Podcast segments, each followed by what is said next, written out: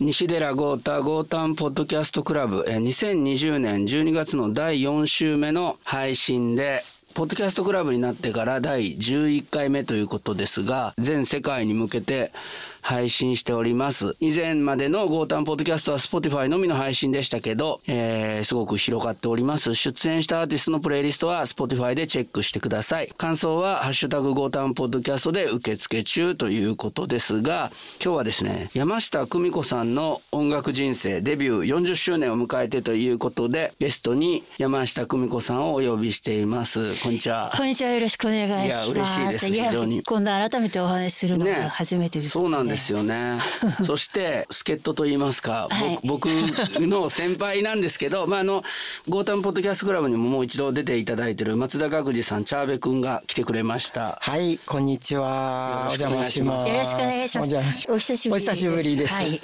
あのななぜかっていうとやっぱチャーベくんがもう大ファンなんですよねそうなんですよ。く久美子さんのすごい詳しくて、初めてお会いしたとは思えないぐらいな感じで、最初にね。そうなんですよ。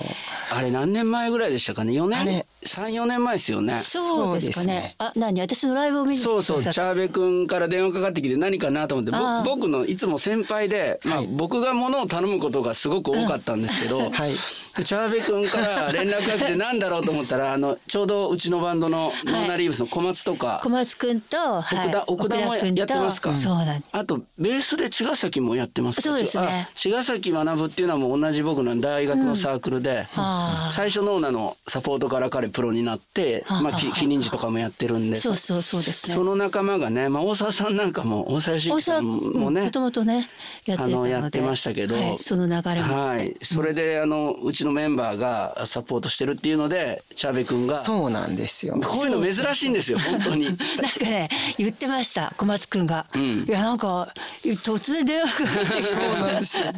何かなと思ったら。チケットを取ろうと思ったらもう。ソールドアウトしていて、でもなんかその機会でどうしてもあのその時にこう、自分の中のこう80年代の音楽をこう掘ってたんで、掘り直してたんで、いやあ久美子さんライブやったりしてるかなと思ったらちょうどあさってみたいな感じだったんで。それはすごいタイミングですね。であチケットないなと思ったらメンバーが「もうなあれ?」って知り合いじゃんと思って あのお願いして見に行かせてもらったんですよ。いやそれはでもかなり僕にとってもびっくりでもう20年以上チャーベ君のまあ僕も仲間というかファンで後輩で。なんかこんなものを頼む人なんだって思って。い いややでもすごいでもその時もね、うん。楽しかったんですよね。いやーもう。えなんかねちょうどそのなんていうの割と80年代の曲をはい。やっていたりしたんですよね、あそのはいはいはい。時オリジナルキーですかとか、はいはいはい。あの下げてもいいんじゃないですか。そのぐらいねなんかこう聞くと分かるぐらいなそういうあの人だったのでちょっと恐るべしだなと思ってたんですけど。チャーベ君は何歳からもう最初から久美子さんのファンだったんですかね？いやあのチャーベ君って何歳でしたっけ？僕の な何個上でしたっけ？僕今50歳なんですけどあー70年生まれ？70年生まれなんで。じゃあ10歳ぐらいの 10, です10代よね。じそう中学校1年の時に、はいはい。あの赤道小町時が出て、あそれでその B 面の曲がすごい好きであはいはい。はい。ですぐレンタルレコードでその「抱きしめてオンリーユー」っていうアルバムをうんうんうん。借りに行ってなんかそこからがリアルタイムなんですよああなるほど。で前をこう82年とかさ82 12年年のです夏のね、はいカネボウのキャンペーンソング。はいねでもあれすごいんですよね。アルバムに入ってないんですもんね、はい入ってないんですよあれは。そうなんですよね。ちなみにカップリングって何でしたっけ？トラブル99ああそれはアルバムに入ってますね。そうなんですよ。ああそうですか。チャーベ君に聞いちゃう私もう僕だからポップ原体験みたいな中にこう、あの中学校の3中年間学校3が年生そう1年2年3年がもう久美子さんのアルバムを全部聴くみたいな、うーん。いやでも今聞いても声もそうですしすべてが全然古くないっていうか。あれ見ました？今回のあの えっとね黄金伝説。はい見ましたよ。今回ベベストアルバムがえっとで出て40ます周年のねはい。あの愛あふれ愛溢れててはい。フルオブラバブルピーポーはいこのベストアルバムにえっと映像もついてるんですよね。そうなんですあのねすごいあのアルバムを作った時がありまして、はい。アニマアニムスっていう。あすごいですね。ちょうどね1984年かな、それでねなんかこんなアルバム作ったってね、売れないとかって周りの人にね。言われて、はいはい。じゃあなんとかしなきゃっていうことで、はいはいはい。あのその当時まだそんなにあのいわゆる PV とかね、ない時代だったんですよ日あ本で。日本では。うん。それでまあ一曲一曲ごとのはい。そういう PV みたいなものをはい。まあ撮るっていうことになったんだけどでもどうせならっていうことで53分のまあ一応物語風っていうか内容はよくわからないんですけあれすどごいですよ本当。もうねそういうものを映像を作っていたんですがもう伝説になってしまうかなっていうかもう本当にあのもう二度と見れないんじゃないかと思ってたんですけどね。え。それは当時 VHS とかで出たんですそうかね。レーザーとか。あレーザーディスク。そう。はいはいもう今もう見れないじゃないはいはいレーザーディスク見れないですね。ところが今ギリギリなんか DVD 化できるっていうなんかうん。感じだったの、へー。それでもうあの今回ぜひ。ということで。いや僕も実は今日 昨日？から今日にかけて見たんですけど いやか僕はあの正直そのあのチャベ君の3つ下で、やっぱりなんかどちらかというとあの「トゥナイト」とか、ああいう頃に聞いてたんですよ、あー。だからあのその初期はやっぱりあの赤道小町とかも CM で流れてたのは覚えてるんですけど、まだそれこそ本当ね。うんまあ6歳とか10歳とかそういうレベルだったんで、だからまああと京都に住んでたのもあったのかもしれないですけどであのどどっちかというと MTV のデュラン・デュランとか、カルチャークラブとかから、まあ、入って。で今に至ってるんですけどこの84年のこの黄金伝説が本当にクオリティ高いなと思って、めちゃくちゃかっこいいし映像もちょっとシュールで植木仁さんも出てくるし。それは今回見てですよね。今回見て。初めて見た初めて見ました。めちゃくちゃかっこいい。あとあのハイレグ水着でドンハイレグって言うんですか？あれなんか食って。はい。いやコマネチ的なね。そうでもいいや、はい。でも僕あの今 80s のなんていうかリバイバルみたいなことがあってみんな 80s 風の映像とか作るんですけど、ま、今作った 80s 風の映像みたいに見えるんですよ。だからああなるほど。80s でもなんかダサい部分っていっぱいあるじゃないですか当然。なんか今見て今作ったなんか 80s 感に見えるってことは、ダサくないです。どんだけすごいかっこいいんだと思って。嬉しいな。いや全くダサくないですよ、何一つ。か。いやなんか当時はとにかく早いと言われていて。はいはい。この時代がねって、やっとついてきたかいやっていう本当に音もめっちゃかっこいいですよね。かっこいいです。あーかっこいい。あのアルバムなんか僕その頃は、うわなんだかわかんない。なんかすごいジャングルビートで、やっぱ今聞くと、これバウアーワだとか、はいはいはい。あの UK のニューウェーブ感があるんだなとうん。思って、だからすすごい早かったんでしょうね。本当に。早かったんです、アニマアニムス。アニマアニムス。いやすごいですよ。なんか民族音楽のなんか、みんなが歌って終わるエンディングとかもすごい良くて。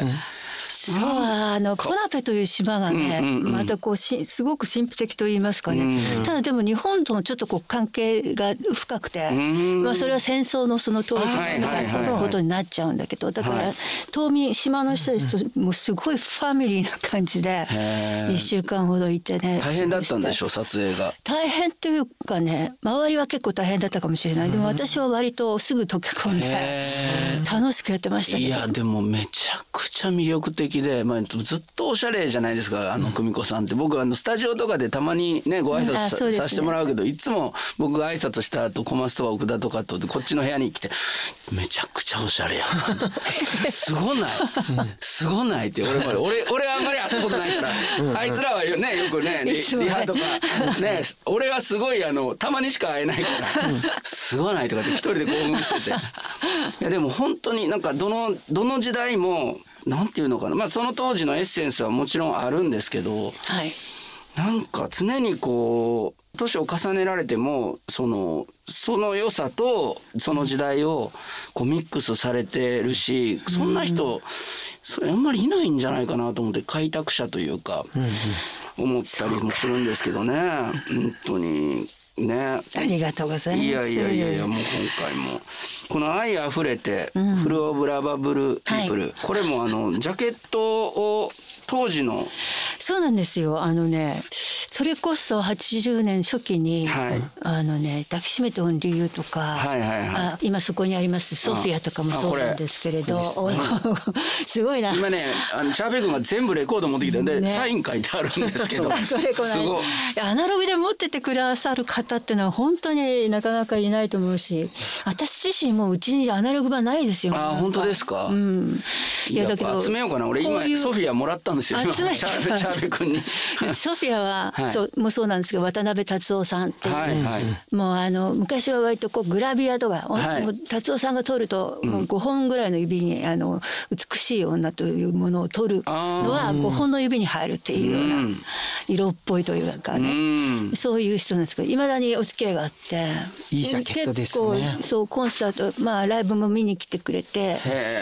なのでちょっとそういう思いを彷彿とさせるようなジャケットを撮ってほしいなと思って。うん。でまあちょっとこのご時世なので、ん。なかなかこのどこかに行こうったって行けないじゃないですか、うんうんうん。なのでちょっと近海に行ってね今はい。回撮ってもらったんですよ。あこれね？はいこのジャケット海をねとにかくバックにね、その空気感を撮ってほしかった素敵いやーすごいな。いやでもところがもう暑いし真夏だったんですけども、うんうんうん。風がすごい吹いてるっていう感じでなかなか苦戦したんですけど、うんでもこれを撮ってもらったと。今回はそういう私のまあ思いを叶えていただいたという。いやーすごいですね。いやすごいっていうか。にでもまあその35周年の時にリリースされた山下久美子オールタイムベストは割と80年代中心あまあそうでしたねどちらかというと。はいで今回90年代中心のアニバーサリーベストが「愛あふれて」が出てこれがなんかセットになってるみたいな話が。まあなんとなくそのですけど35周年と40周年でなんか大体のこう曲を網羅できるかなというような感じですね。いやーすごいですね。すごいですね。まだでも本当あの最近はねライブで結構こうやるようにしてるんですよ昔の曲とか蔵出しだよなんて言いながらうんうね。んでももう随分やったなと。ほとんどほぼほぼやったんじゃないかって思うんだけど、それでもまだね意外にこう忘れてるような曲もあったりなんかするので。まあ、網羅できないんですけどね。そうは言ってもなかなかね。まあそうですよね。いやどうなんですかね。やっぱり80年代の日本のいわゆるまあ鍋プロ含むその芸能界の中からデビューまずされましたよね。そうですね。その時のなんかまあ今の方がもっと自然にミュージシャンがミュージシャンで入れるというか、ああそうですね。の音楽普通に好きに作れるような時代だの中でなんか芸能界とそういう音楽界みたいなのが分断されてるちょうどど真ん中に、なんか久美子さんはなんかパイオニアとしていらっしゃったような気が特に女性アーティストで。今ちょうどほらたまたまはい。木崎健二さんというプロデューサーが、私もデビューの時からお世話になったんですけど、本を出してプロデュースの基本というね。そう。めっちゃ売れてるうん。そうバカ売れなんですけどね、それを読んでいただくと本当にわかるんだけど、はい。私もだから今まで知らなかったというか、もうあのあんまりそんな周りのこと自分の、まあ、こともわからないぐらい二十歳ですもんねデビューした時。うん時代だったので、はい今ようやくわかるっていうような感じなんですけど、うんうんちょうどだから渡辺そのプロダクションにもは「ノンストップ」っていうはいはい。大阪が発祥の地なんですけども、うんうんうん。大阪からあの生まれた「ノンストップ」というちょっとロックセクションっていうのがあって、はいはいはいはい。そこにはアン・ルイスさんとか、は太田裕美さんとかはい。いたんですけれど、まあ私とあと大沢義之がはい。うちに入りみたいな、はい。でそこには吉川君は入れなくてっていうあそうなんですね。で吉川浩司君はやっぱりこう本体の方にいてっていうようななそういうこうあり方だったりしたんですけれはいはいはどまあいまだに弟分みたいな感じではいはいはい。すごい可愛いやつなんですよ。はいはい。でそういう時代ちょうどそういう時代のその分かれ目、ん。だから70年代80年代の頭っていうなんかそういう時だったのでうん意外と私は自分のまあ自分探しというか、まあ、私の形成してくれたその礎礎を作ってくれたのが木崎さん。崎さん思ってるんですけど、あのまあ他に周りにいたディレクターとかもそうだしとかね、まあ、レコード会社の関係の人たちもそうですけれど。ななんか比較的というかもう最初から私は好きなことをあそうですか、あ確かにね。いやなんか70年代のなんか音楽っていうか、まあ、僕歌い方ってやっぱその、ある時クッてこう変わっていくもんだと思っていて、で70年代のボーカリストのあり方と80年代のボーカリストのあり方ってなんかすごく違うと思うんですよ。で、その時になんかまあ僕はあの福岡さんが書かれた福岡智彦さんが書かれたなんか連載なんかもちょっと見ててネットの、なんか久美子さん上手にもううまく歌えてたんだけどレコーディングするとなんかちょっと違うねみたいになってそうそうそう。でなんか木崎さんがおっしゃったんですよねアドバイスを。はいはい。童謡みたいに歌ってくれないペタッとなんかこう情 情感込めずに、ペタッと歌った方がいいんじゃないのっておっしゃってそれをなんか久美子さんがあの実現されたら、なんか新しくてかっこいいみたいに、新社長も言ったっていうね。あそうなんですか。そうなんか。あ新さん新さんが、ははい。今は亡き。うんうん。渡辺晋さんが。かっこいいねって。「良くなったね」おってねなんかー一言言ったらしい。えー。いやでもそれは僕思うんですけど、その久美子さんのみの話じゃなくて、その後のアイドルとか、みんな女の子の歌い方あの女性シンガーの歌い方がなんかそのそっち側にグッてこう一人の,、あの久美子さんが変わったことでこれがかっこいいってなってみんな結構あの影響を受けたんじゃないかなって思うんですよ。それがなんか、あのそれこそ山口百恵さんとか、桜田淳子さんみたいな歌い方からアイドルそのものもあの小泉京子さんとか、松田聖子さんとかも、まあ、80年の、まあ、ちょうど同じぐらいにデビューされてますけどですね。でもなんかその後のなんかアイドルアーティストアイドル側からアーティストを憧れてきた人たちの歌い方って、なんかその久美子さんの歌い方に影響を受けてるんじゃないかなって。そうなんですかね。なんかそんな気しますけどね、だ男性だったら佐野さんとか、はい。大沢さんの歌い方にみんな影響を受けたみたいに、なんかやっぱ山下久美子さんのそのボーカルの革命がなんかその後の女子ボーカルを変えたようななんか気がしたんですよ、その話聞いた時に。うーん。なんかねうまく歌おうと思っちゃいけないねみたいな感じあのこう綺麗にうまく歌ってるとそれでいいのかななんて思ってたらそれはもうなんか違うんだというふうに頭から崩されたような木崎さんがおっしゃったんですか？いやまあそういうことをきっと言ってたんだろうなみたいうん。な。そうすると人の心に引っかからないみたいな。なんか流れてっちゃうみたいな感じで。ってことだったのかなというふうに思ったりとかしてひたすら童謡を意識してバスルームからは歌いましたけどね。いまだにだからそれがもう根根深くあるので結構ベタって感じで歌っちゃったりる。ですも全然だからもう40年経ってると思えないもうず,、ね、ずっと一つの 形がありますよね。えーでも木崎さんの本読んでた時に、はい。歌ってやっぱり丸く丸い、うん。丸く歌わないとダメだっていうのが書いてありましたよね。あれちょっと私ぐさっときちゃったんですよね。おー。これ西田君今とかさ今本読んで。もうそう。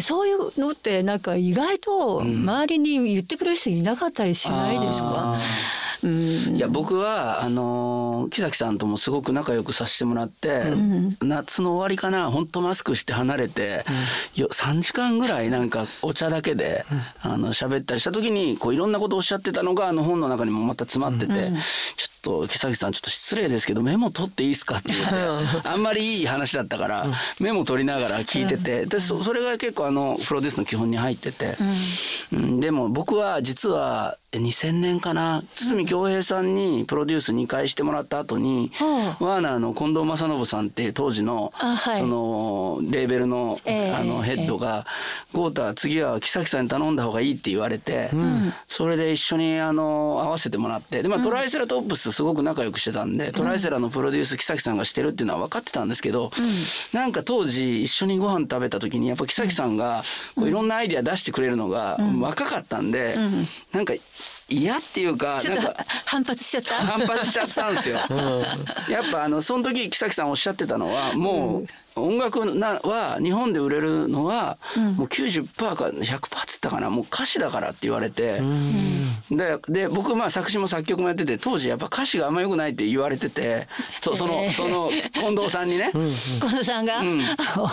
お前は曲はいいいいけど歌詞はまあもう一つだみたいに言われてそそれもすごい嫌で。いやでも今となってはその近藤さん岡村さんのね事務所岡村康之さんの事務所のね社長で「ビバ涙って僕共作歌詞してるんで、あそだからその時であの代表曲にね岡村さん代表曲に携わらせてもらって、俺の歌詞も悪くないだろうって まあいつも言っては笑ってたんですけどでもともかくその昔からその近藤さんを気にかけてくれてでもなんかその時に木崎さん連れてきてもらったんですけどなんかこうアイデアをいっぱいすごい人が来ちゃうとなんかこう拒んじゃうみたいな。だからなんかあの時木崎さんにお願いしますって言ったらどうなってたんだろうなって思ったりもしますけどね。ね。でもこれからでも遅くはないまあそうそうですね。本当にそれは。そういうのってタイミング大事だと思います、あの時じゃきっとなんとなくちょっと違ったのかもしれないよね。そのう時。んなんかいや本当バカだったなと思いながらも。でもまあそれでもなんかね今も仲良くしてもらってるんで。うん、ソロとかこの間も出したりとかはい僕してるん出しました。だから、はい。はい今後またねそうですよね。ソロ第2弾みたいな。うんそうなんですよ。だから木崎さんの話はあの木崎さんもでもね、やっぱり久美子さんの話をよくされるんだよね。うん。いやでも私もこんなに長くやっぱねご縁あってお付き合いが続くというか、ちょっとブランクとかはあったんですけど、でも全然こうね長い間会ってなくても、会うとふっとその時に戻るから、うん。いや本当に出会いってすごいよいねって思ったりした。当にそう。ですよね。これ、これチャービー君が作ってきてくれたんですか？このしそうあこれはねえっとあ80年に、えーバスルームから愛を込めてがあって、6月25日シングルとアルバムが同時発売。そうです。これでデビュー。デビュー同時。資料資料を作って。すごい貴重な資料をありがとうございます。あ85年アンドソフィアズバッグまで買ってうん。でそこからこう高校1年生でパンクになってバアルバイトして、あのちょっと音楽の思考がすごい変わっちゃったんで、ここまでが僕のあのめちゃ詳くちゃしいところだったっ広島時代。広島時代ここまでで十分ですよ。で、ダンシング・イン・ザ・キッチンアルバムが半年後に出てる。当時はね1年に2枚とか普通に当たり前なあペースで作ってすごいですねこれ。もうねずっとレコーディングスタジオにいたような感じです。よね。うん。でも二十歳ですもんね、この大分県の別府出身で、はい。博多のクラブでスカウトって聞いたんですけど、はい。そそれまではどういう音楽が好きだった？んですか？えー、でもソウルとかね結構好きでしたね。でもなんかまあこう歌うんでコピーしながら、はい。なんかその頃だからジャクソン5でマイケル・ジャクソンキー全然歌えたよ。今は無理だけど。ああじゃあジャクソン5とかジャクソンズとかああいうのもうん、好きで、聞いてたし、シュプリームス、モータウンとか、大好きですね。あでもねやっぱりそういう世代今回のベスト版に入っている2曲目1曲目かな？あのモータウンビートの曲もあって「スイートガールズパレード」かな、うんやっぱなんかモータウン感ある曲多いなと思って聞きましたけどうん、必ずなんか節々に出てくるんですね。モータウン感はね。モータウンビート、あそういうのは好きだったんです好きね。でしたね。なんかこうやっぱりメロディーありきなものが好きだったりするんですけれどう。んまあ、ボーカル、まあ、ダイアナ・ロスはやっぱり憧れてたりとかしましたあいし。やダイアナ・ロスって言われて確かにでも日本のダイアナ・ロス いやそこまでじゃあダイアナ・ロスはやっぱ僕ライブ見に行ったんですけどこの34年前もうちょっと前かな。ね、すごかったんですよ。ありましたよね武道館うんうん私は行けなかったんですけど、あうんうんあの時にあのなんていうのかビートに全くまっすぐ歌うんですよ。その遅らせずに、なんか結構こうキャリアがあの増せば増すほど、どんどんどんどん溜めていく人が多いのに、こうジャストにあのダイアナ・ロスはずっと歌ってて。素晴らしい。あのシュープリームスなんかも「 Baby baby」ってあの時と同じビート感で歌ってて、いやあ僕同じようなことを僕久美子さんにも感じて、なんか全然そのフレッシュなままこの前飛鳥涼さんに話した時も、飛鳥さんもそもそも溜まってるんですけど、そのまんまなんですよ。あのもともとあのねそのファンキーなんですけどグニューってなっええてビートに溜まってるけどそれが年とともに遅くなってないのが僕やっぱ好きなのかもしれないと思って今ダイアナ・ロスって言われて久美子さんもそういうフレッシュな感じがずっと残ってるからやっぱすごいなと思いましたね今。ああでも大事なことだと思うのは私なんかもう本当にメロフ通りに歌える人ってすごいなって思うんですようね。んそれやっぱりキャッチーだしポップな感じが出るよね。なるほど。そこがなんかだんだんね 劣ってきちゃうとさ やばいなみたいいな。やいやでもそんな感じですけどであのこの12月25日80年の、まあ、ジョン・レノンが亡くなった直後ですねこれね。直後ですね。ダンシング・イン・ザ・キッチンアルバム。この時になんかボーカルが固まったって福岡智彦さんは連載で書かれてましたけど。なんかその一つの山下久美子スタイルがか完全にできたっていう。できたみたいなこと、うん、おあっしゃってました。最初だからすごくなんつうの,、あの言われて、その丁寧に歌ってたのがファーストで、その久美子スタイルが完成したんじゃないかって書いてました。あ書かれてました。そうなん自分では。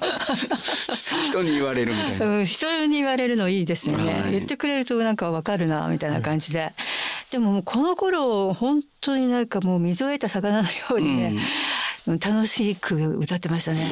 めっちゃ早いしこんな「ダンス・イン・ザ・キッチン」とかに入ってる曲とかも。うん「ダンス・イン・ザ・キッチン」そのものもはすごいテンポ感なんですけどうん。そういうのももうなんかちょっとライブでやったりなんかするとさすがにね、大変とか思いましたけどもねでもなんかそういうのをもっとね、んこうダンサブルに歌えたらいいね。あの歌がそのなんか踊ってるようなう感じで。ん。1981年1月24日日本青年館で初ホールコンサート。これそうです。誕生日の2日前ですねこれね私の誕生日ですか、はいそうです。僕は調べてきたんです。すごい1月の嘘私の誕生日26日ですけど。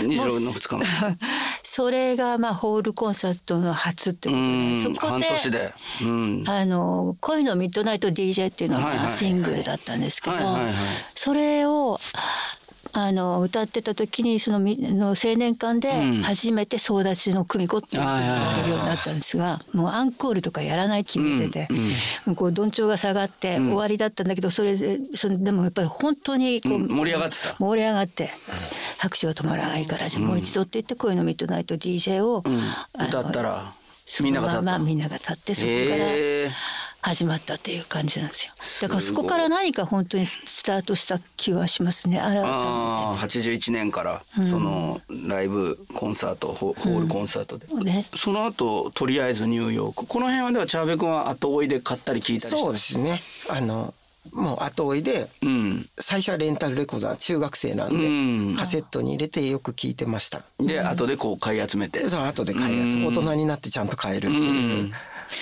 とりあえずニューヨークは近田さんとですよね。堤さんなんですよ。そうですよね。近田さんが編曲でなんかあの人スコアも書くんですね。なんかすそう。ねなんか僕ねびっくりしたんですけど勸玄のアレンジも譜面で書いてきたっていう。なんかねオルガン弾かれてたね昔からねオルガン奏者だったんででこの辺りはやっぱりあれですか？やっぱシングルとアルバムとのなんていうのかこうやりたいことというのはちょっとバラバラになってたりしたんですか？そうでもないですか？そうでもないですね。この辺りはまだ、まああの赤道小町以降やっぱちょっと自分の中で難しい今後ね赤道小町がこんなにこうヒットして。ヒットしちゃったらこれから先が大変なんじゃないかみたいなことはすごい考えましたね、ああ感じたというか。恭平さんの曲を、あのもらってこうやって歌った時はどんな風にこのとりあえずニューヨーク。とりあえずニューヨーク。とりあえずニューヨークの時はもう恭平先生っていうよりは近田春夫さんの印象の方がすごく強かったです。もうスタジオでもうなんか近田ワールドって感じでしたね。あもういらっしゃって、うん、スタジオワークがものすごくこう盛り上げてくださるっていうね。楽しいみたいなそういう。へーちょっとお兄さんみたいな感じですか年齢的にも気さくで、でもなんかよく喋ってとにかく楽しいみたいな。ででも堤恭平さん先生とはまだお会いしてないようなそういうああ曲だけもらって。でしたね。ああなるほど。雨の日はうちにいて。はい。これサードアルバム？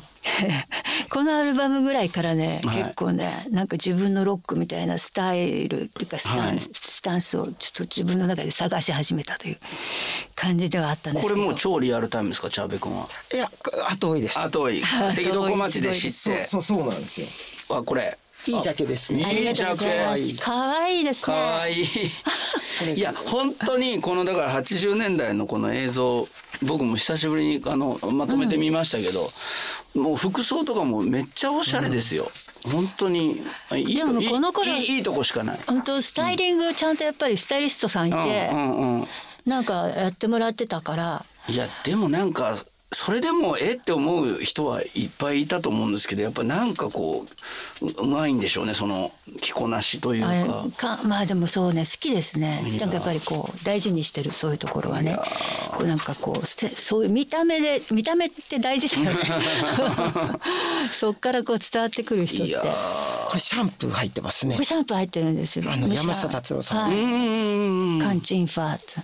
もともとアン・ルイスさんの曲なんですよ。あアン・ルイ曲なんだけスどさんの何かの B 面ですかね。確か。アルバムのアルバムの中にも入ってありましたねそうですね。カンチンファさんデビュー作だそうなんですよ。ですよね。あ、これそうらしいですね。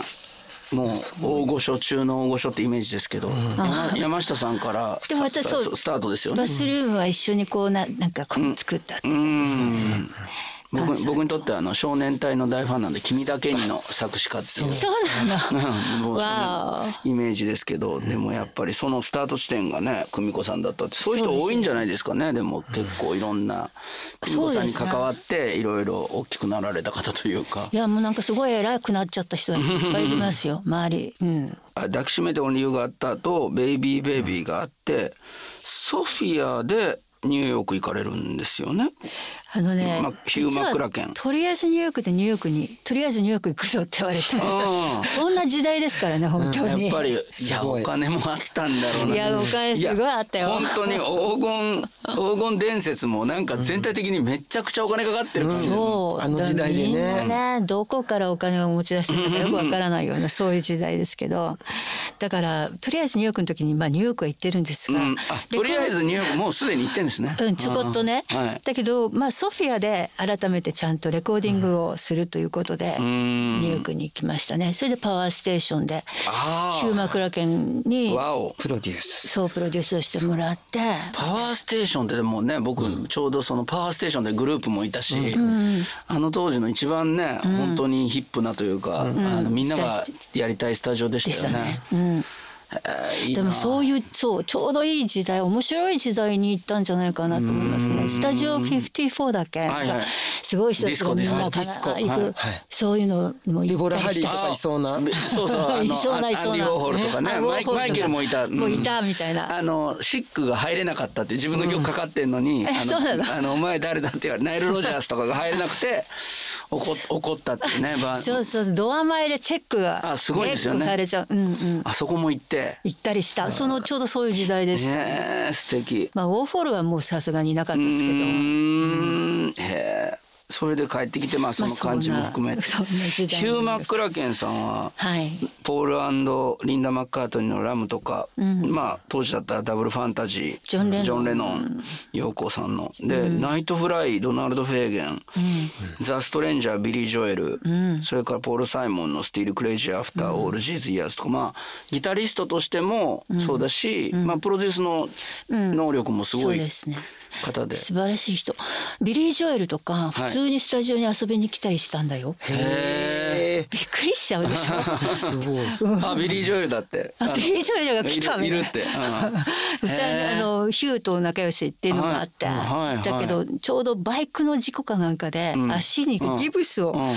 してて、はでそこにね私サインしたんですよ自分の。いっぱいみんなにサインしてもらってるんだ。だから君もみたいな。してしてよって。へえー。みたいな。ビリー・ジョエルのそれでなんかねあんまよく覚えてないんですけど、はい。どなんかの曲の最後の方にピアノ、ビリー・ジョエルがピアノをポンポンってなんかやったっていうその記憶がみんなどっかに抜けちゃってるわけ。えー？何の曲だったっけって？あそうクレジットに入ってないんですか入ってないんですよそれこのソフィアですか？ソフィアでです。ソフィアへえ。そんなこともあったりねカーリー・サイモンもお会いして、おーカーリー・サイモンさん。カーリー・サイモンさんもヒューマン・クラケンすごい仲良しで、それでスタジオにやっぱり遊びに来て、うん。それで何気にコーラスややらないみたいな感じでコーラスやってくれていいいいわよみたいなそんなそんな流れですごいなあ。もうた楽しいな。だからそうそう今かちょっと考えちゃうとなかなかそんなことってないなっていうことで、そうですよね。そんな夢のようなことが普通にあったっていうそんな時代ですよね80年代。うんいやじゃあもういやどうですか？最近どんな感じなのかよくわからない最近いやいや まあ最近は僕はあの少年隊の西京里和樹さんとあの仲良くさせてもらってすごいお話をこの間もされたそうそうそれで喉枯れちゃったんですけど本当に。う んでもまああの今まで好きだった人にあのチャーベ君の久美子さんみたいに、そうやって僕もあのいろんな人と仕事させてもらったり、まあ、曲書いたりとか、ちょっと夢を叶えながらやってるなという気はしますけど。でもやっぱそのニューヨークでねそうやって現場でいろんなそのビリー・ジョエルが来たりとかそれはないですね。それはでもさすがにもうなかなかない思い出になってますけれど。うん。うん、でも割とそういう時代だったなって。ロンドンはロンドンで90年代に行き始めても、意外にみんなあのミュージシャンたち有名な方でもはい。すごく気さくで友達のような感覚で、確かにそのカーリー・サイモンもビリー・ジョエルももちろんすごいですけど、やっぱりそのそれこそ佐野さんとかあの大沢さんとか、はい。ねあの銀色夏夫さんもそうですし、まあ、もちろん木崎さんもそうだし、本当にまあ久美子さんがもちろんそうなんですけど当時のその日本の作詞作曲、まあ、カンチンファさんもそうだし、作詞作曲家とかプロデューサーとか、まあ、ミュージシャンもやっぱ今思えば伝説的な人ばっかでね。すごいですよね本当に。うん 佐野君ともニューヨークマンハッタン歩いてたらあはいはいばったり会ったことがありますね。あのビジターズの頃ですよね。そうビジターズの頃でばったり会って「あ佐野君」みたいな感じでしたね。うんでまあ一度スタジオに遊びに行かせてもらったりとかしましたうんあビね。ジターズのですか？はいあそれ歌ったり？歌って歌ってはない遊びに行った遊びに行って。はいへえ。であれもまたねなんか結構日本の音楽史上に残るようなアルバムでね、ビジターズ今あのドラム小松がうん。コヨーテバンドでね。すごいね。やってるんでだからそういう意味でも結構あの大沢さんとか、まあ、久美子さんもそうだし佐野さんとかと、まあ、僕のバンドのノーナのメンバーってやっぱその感覚が、まあ、この辺りの頃に音楽好きになってるっていうのもあるんですけど、すごいこう、まあ、僕だけじゃなくてミュージシャンが結構こう交流があるんでうん嬉しいななんて思ってるんですけど本ね。当この縁も嬉しいです私も。結構長く奥田とか小松って演奏、どどっちかだけの時もあるんですかね。そうなんですね、どっちかだけの時もあります。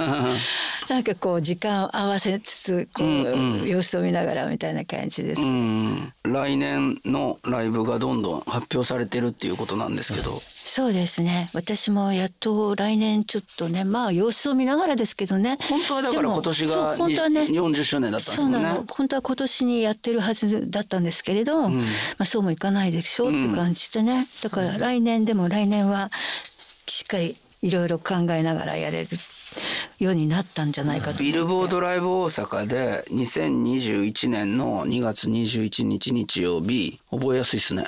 山下久美子 40th アニバーサリーライブ。愛あふれてフルオブラバブルピープルアットビルボードライブ大阪が、えーファーストとセカンドの2公演ありますよと。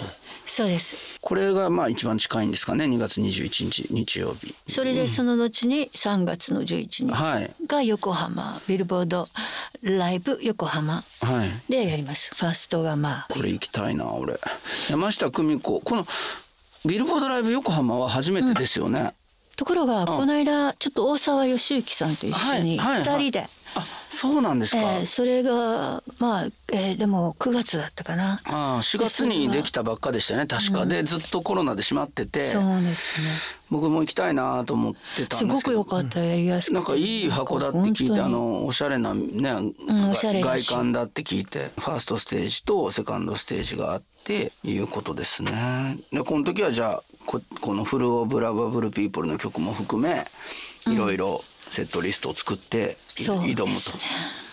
なかなかねこの間ちょっと発売記念みたいなライブ配信ライブをやってた、はいはい。この記念アルバムのディスク1を全曲やったんです、おおやってみようみたいな感じで、うん、楽しかったですよ。でもね結構大変だったけどね。なんかこういわゆるライブの流れでめこう曲順とか決めてないじゃないですか。でもそれをもうそのまんまややったので。ってみた。ああそれもベストだしね。へえでもなんかそんなこともやりこれはメンバーはどんな感じのメンバーでやるんですか？メンバーはいつもの感じのメンバーでございますね。茅ヶ崎くんもいますし。茅ヶ崎はベース、はい。小松がドラムなんですか？小松くんはいや多分あの京一くんになると思いますけどああなるほど。小松くん忙しいよね。どうなんだろうあの佐野くんで忙しいああ佐野さんちょうど佐野さんも確かアニバーサリーだったんですよねそう40周年と同じ今今最近また復活して回ってますねこういう手バンドでね、うん、そうそう。あ茅ヶ崎は参加ですか？参加できるはずです、うん、僕僕茅ヶ崎とは本当に自分が18で彼が二十歳の時に大学で同じサークルで会って。早稲田でしょ？彼は埼玉大学で二浪してたんですよ。あの東大目指してたのかな、東大目指して二郎か、うん。それであの同じサークルの同じ学年で入って、もう最初からめちゃくちゃうまくて、茅ヶ崎は、もう僕もそれこそブラックミュージックにハマってルイス・ジョンソンとか大好きだったんで、あのマイケルのバンドのベースやってたりしてるあのチョッパーとかいわゆるね今今でいうスラップっていうのかな。でもその見た時に茅ヶ崎のベース見た時に感し感激して 自分の田舎っていうか京都ではやっぱそんなベーシストいなかったんで。あそうなのうん。ですげえってなって最初に学生の時の5月ぐらいにやったバンドがドラムが小松で茅ヶ崎はベースで、ギターは先輩だったんですけど、だからその最初のバンド4人いたけど3人のプロになったなと思ってなかなかの一発目にしてはすごいすごい確率だなと、うん。でも本当にいいベースで、まあ、さらに今もね、あの磨いてるんで腕を。なんかね本当な私の曲っていろいろバリエーションが割とこうあるじゃないですか、はい。それ全部とりあえずやれちゃうみたいな感じで。あ の心地よくやっぱりこうギターも大事なんですけど、まあ私の場合ね、あのやっぱりリズム体っていうのはうん。本当に、そうですよね、あのコロコロ変わると大変じゃないですか。そうですね。やっぱりねその人はどしんとこういてほしいっていう感じであって、うんうんいやーそうですか。じゃあまあライブもちょっと僕も近いうちに本当に思ってノーナーもライブもね来ていただいて、ね、あれでしょう。2年ぐらい前ですね。結構3年前ですかね。もっと前かな。クリスマスのクリスマスのイベント。イベントですよね、はいすごく楽しかったし。ありがとうございますなんかこうコアなファンの人たちがはい。ぐっと見つめてるっていうそんあーな感じでしたよね。あれもう20僕らもなんだかんだこれ20何年だ。234年やってまして、うん。あ96年にマインディーで出て97年にデビューしたんで、だからその間ねずっと僕らもこう年齢を重ねて、え結構長いですね長いですね。いや本当そうなんですよ頑張ってますね。いや頑張ってで すいません順番に来て このせっかくのあのあチャーベ君の作ってくれたはい最後まで。84年のこのアニマアニムス5月21日がさっきの黄金伝説。はい。どどうここの時はちょっと難しいなと思ったんですか？チャーベ君は。難しいと思ったけどでももちろんモーニングベルの話だとか、うんあのうんあ切ってはい。PV 流す番組とかに使われてたんですよね確か。あの黄金伝説が？黄金伝説のあそこの部分がこう切って使われてたのをなんか覚えてて。あミュートマとか。あああミュージックトマトってありましたね、はい。ミュートマ。P- PV かかる番組で。それでなんか難しいなと思ったんですけど聞いてましたね。なんか好きになんなきゃいけないって 絶対思う。でみんな若い時は。ん。でだからす、まあ、好きなんですよね。で大人になってだんだんこうニューウェーブとか知って意味がわかるっていう。でもなんか僕は本当に今回初めてちゃんとき、ねあのその映像とともに聞きましたけどめちゃくちゃ今聞いたら発見があるというか、うん。かなり面白いサウンドですよね。で後藤嗣俊さんと一緒に作って。へえ嗣俊さんの好き放題にやっちゃってる感じの。あー。てかもうどんどんやっちゃってくださいというかやっぱなんかこう本当あのそういうのジャングルビートじゃないですけど、なんかもうなんかそういった赤道小町のイメージを払拭したいぐらいな感じのもう思いがあったりとかして。はいはいはい。2年後ですね。でもまあ赤道小町も結局は一緒なんですけどね、なんか私の中にあるものとしては、うんいや、なんか僕何にも知らずに聞くとただ単にかっこいい歌としか思わないけどね。うん赤道小町時もね YMO チームというかね。細野さん細野さん。細野さんでドラムが幸宏さんですもんね。そうですそうです。うん。いやなんかハイハットにタオル巻いて鳴らないようにして叩いてたとかって。ね。ああなんかだからサンプリングして、あの頃もね、まだねスネアの音叩いてそれをサンプリングしてっていう、永遠と松竹秀樹さんっていう方がマニピュレーター。で、はい。もうすごいタンスって呼んでる、はいはいはい。ムーブのすごいやつ。はいはいはいはい あれをなんかガーって囲まれて壁のような、そういうえ久美子さんはそのまあバンド34人来てガーンってやるのかそうやって構築するのかどっちが好きだったんです私かはやっぱりバーンってバンドでガーンってやるのがせーのでやるのが好きだし、ずっとそういう感じでなんかやってて、があの仮歌とかも一緒になって歌いながら盛り上がっちゃうみたいな、それでテイクを取っていくっていうの、ずっとそういうふうにやってたのが、赤道小町で全然違う世界だったので。すごく戸惑いました。それはそうか、あのコンピューターの当時おかあの時間もめっちゃかかるしね。めっちゃかかる、これずっとやってんだけどいつ、細野さんがビーン、バーンとかやってるだけの世界がよくわからない弾いたらそもそもめっちゃうまいのにね。そうなんかね。打ち込んで。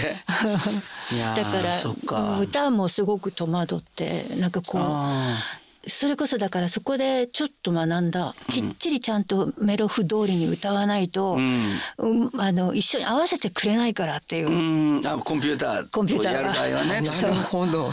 なんかそこでちょっと学びましたね、歌も。バスルームからちょっとそこに赤道小町でちょっと違う。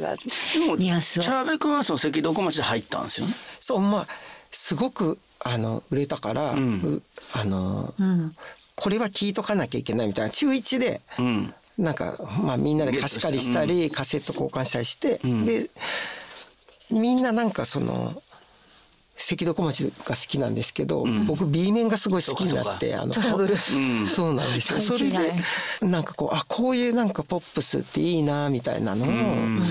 なんか感じたんですよね。だからそれこそ胸キュンって言葉はいはい。がキャッチコピーで使われてたじゃないですか。あれ最初に、うん。あれでも君に胸キュンとかより前。前だと思うんで、だからそう胸キュンってなんかあそういうことみたいなのって 教えてもらって。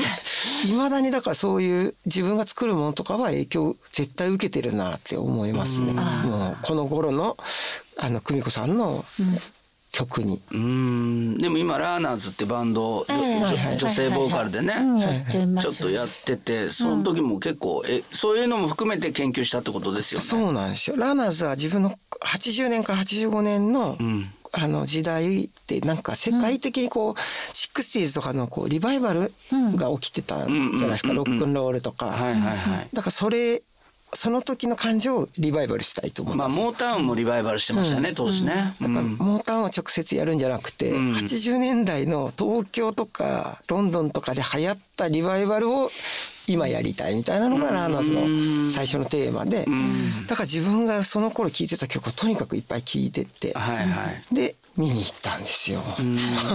電話したんですよ。あそうですよね。でそれでその後も一緒にお喋ったんですよね。打ち上げで喋らせていただいて、千脇真由美さんとかもいらっいしゃって。シャーリーとかそうですね。あシャーリーとみよはいはいはいはい。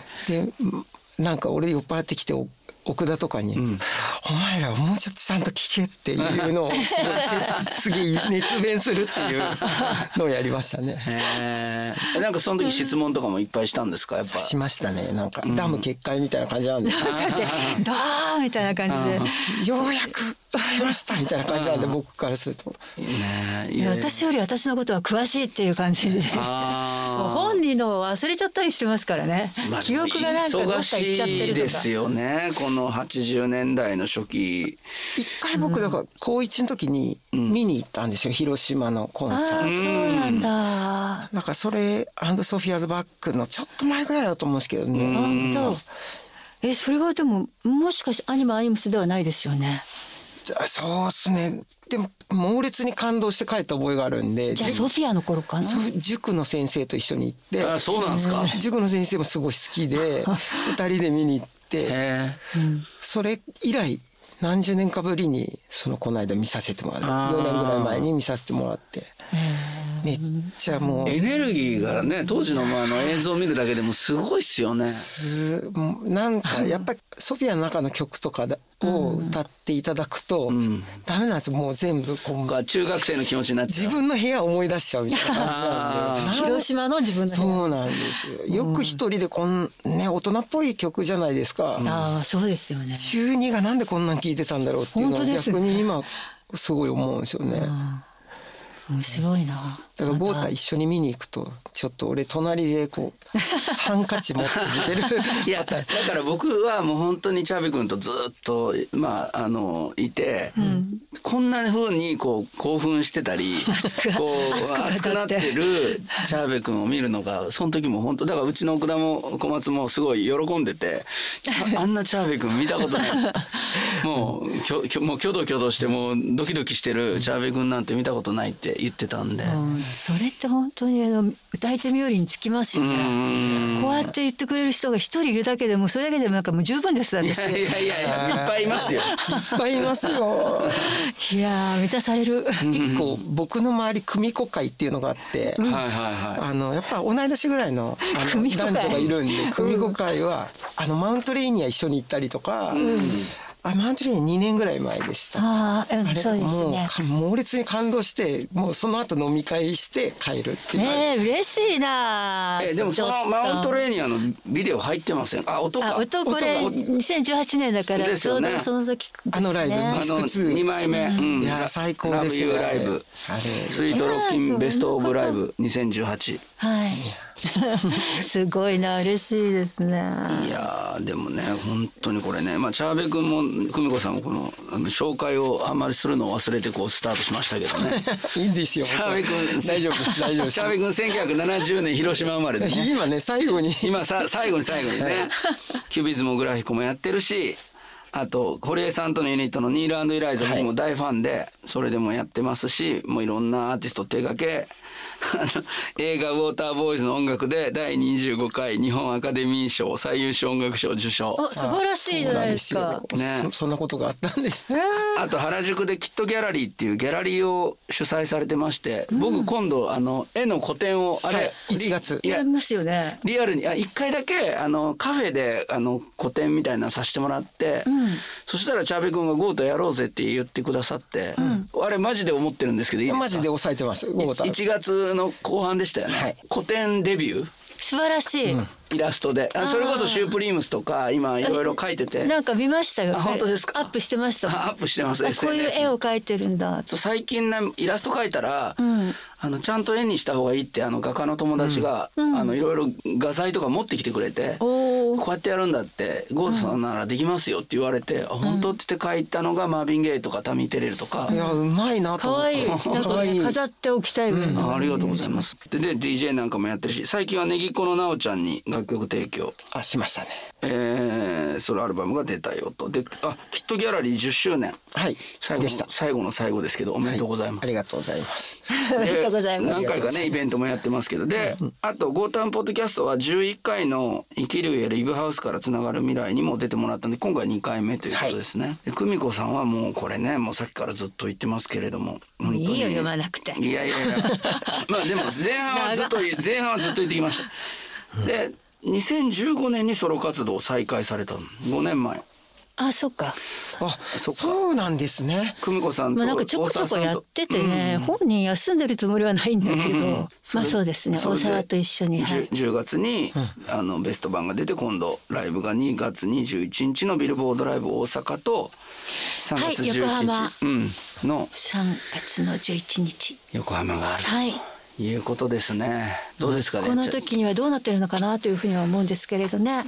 でもね僕ビルボードは結構元からソーシャルディスタンス結構できる箱だなとは思ってますけどね、そんな密集のね、スタンディングじゃないし、そう総立ちの久美子だとあれかもしれないけど。そうみんなそうだしなしですか当ら、ね。当時あのぎゅうぎゅうの？もうだそうですね。私もだからこの間大沢と一緒にやった時、はい。それが8か月ぶりぐらいだったんですよ。やっぱり有観客でやるっていうのが、はいはい、ああそっかそっか。だからなんかもう改めて本当に嬉しさをかみしめましたね。うーんなんんて、うん、そこにいてくれるだけで、うんうんうんうん。本当になんかそれだけでいいっていうふうに思えたというか、ん もうだからまあそんな気分で来年やらせていただきたいと思います。はい、では、えー今日のゲスト 山下久美子さんと、はい、えーまずはチャーベ学次さん、はい。お邪魔しました。お邪魔しました。来ていただきました。ありがとうございます。ありがとうございました。はい、一緒にライブ行きましょう。行きましょう。ね。本当に、はい。泣きますよ